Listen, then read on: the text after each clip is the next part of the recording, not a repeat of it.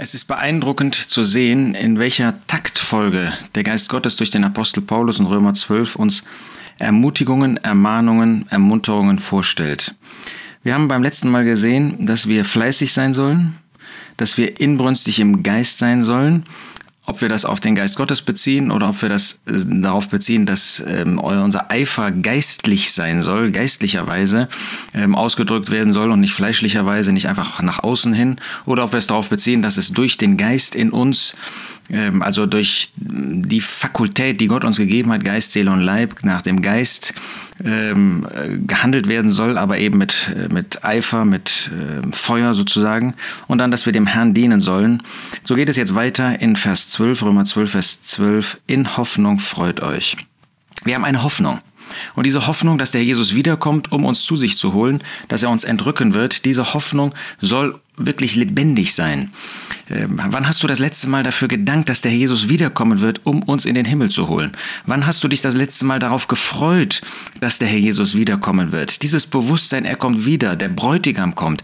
Das ist ja, wenn äh, man sich das jetzt die Beziehung von Braut und Bräutigam vorstellt, dann ist ganz klar, dass äh, man sich doch darauf freut, wenn der Bräutigam kommt, wenn man ihn wieder sehen kann. Oder wenn ein Ehepaar ähm, durch einen Dienst oder durch eine berufliche Situation ähm, für ein paar Tage getrennt ist und dann freut man sich darauf, dass man sich wieder sieht, in Hoffnung freut euch. Ist das wirklich eine Freude, die unsere Herzen erfüllt, dass wir uns darauf freuen, dass der Jesus wiederkommt? Ist das etwas, was unser Leben bestimmt? In Hoffnung freut euch?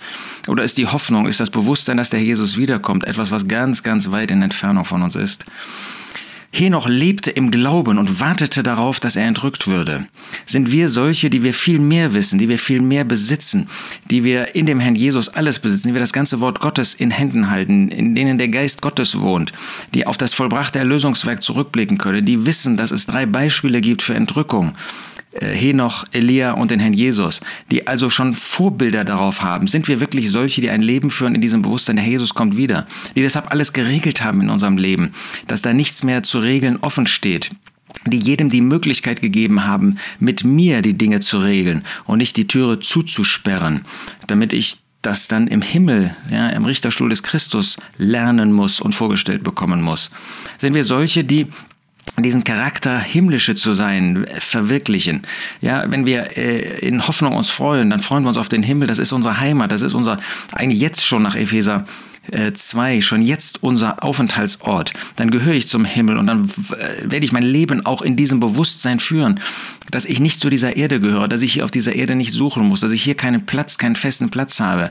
In Hoffnung freut, freut euch. Ist das wirklich eine innere Freude oder ist das Last, dass ich hier die Dinge zurücklassen muss, dass ich hier nicht mehr ja, mein Geld, mein, meine Familie, meine Karriere, meinen Einfluss, meinen Bekanntheitsgrad, meine Ehre haben kann, ob unter Ungläubigen oder Gläubigen. In Hoffnung freut euch. Lasst uns wieder neu diese Hoffnung ähm, haben, verwirklichen und das mit Freude. Das macht unser Herzen doch glücklich, dass der Herr Jesus wiederkommen wird und nicht, dass nur das Elend dann hier alles zurückbleibt, sondern dass ich dann bei dem bin, der sein Leben für mich gelassen hat.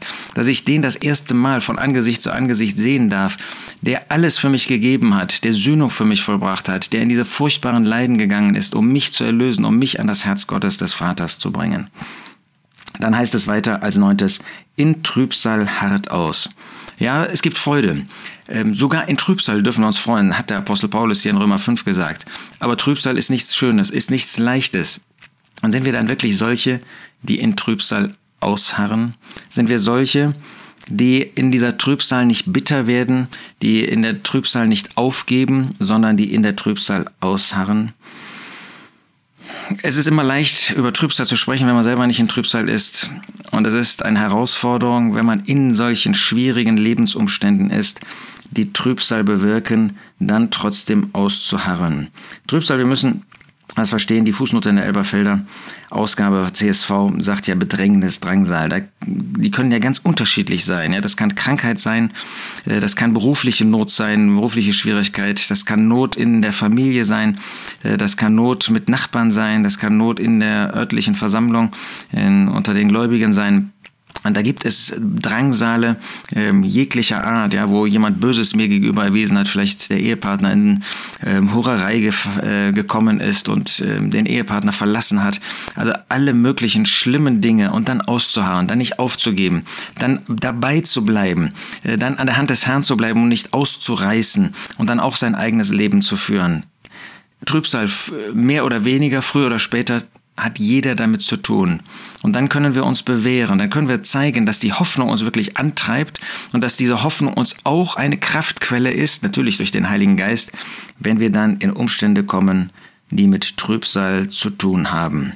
Wir wollen uns so gegenseitig ermutigen, auf, die, auf den kommenden Herrn zu sehen und in dem Bewusstsein, dass er wiederkommt, dann auch diese vergleichsweise kurze Wegstrecke, wie man schon mal so gesagt, äh, wo wir Trübsal, wo wir Not, wo wir Bedrängnis haben, äh, wo wir mit Drangsal zu tun haben, viele Gläubige auf dieser Welt mit wirklichen Verfolgungen, dann wollen wir ausharren, dann wollen wir die Gemeinschaft des Herrn suchen, dann wollen wir in seiner Kraft ähm, als treue Zeugen weitermachen und warten, bis er wiederkommt. Es lohnt sich.